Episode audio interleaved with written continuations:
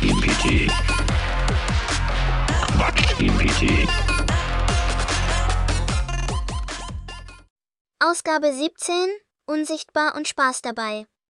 Huhu. Stellt euch vor, ich wäre für einen Tag unsichtbar. Ich könnte so viel Unfug treiben. Was würdest du als erstes machen, Lieselotte? Ich würde in die Oper gehen und den Sängern heimlich den Text ändern. Plötzlich singen sie über Kartoffelsalat und keiner versteht warum.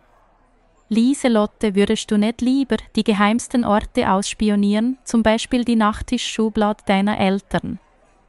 Ich würde eher in eine Schokoladenfabrik einbrechen und die Geheimrezepte stehlen. Wie ein moderner Willy Wonka, nur unsichtbar. Denkst du, es wäre gruselig, unsichtbar zu sein? Gruselig? Nein, Lars.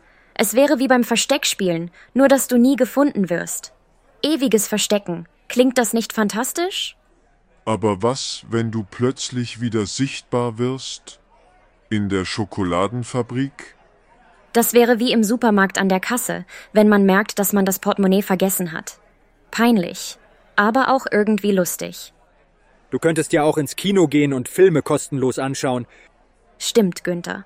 Ich würde die ganze Zeit flüstern, was als nächstes passiert. Und niemand könnte mich stoppen. Würdest du als Unsichtbare auch Leute erschrecken?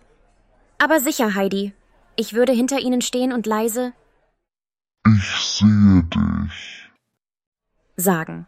Witzig, wie sie sich dann umdrehen und niemanden finden. Ich glaube, als Unsichtbare könntest du viele Geheimnisse aufdecken. Ich könnte die Welt verändern.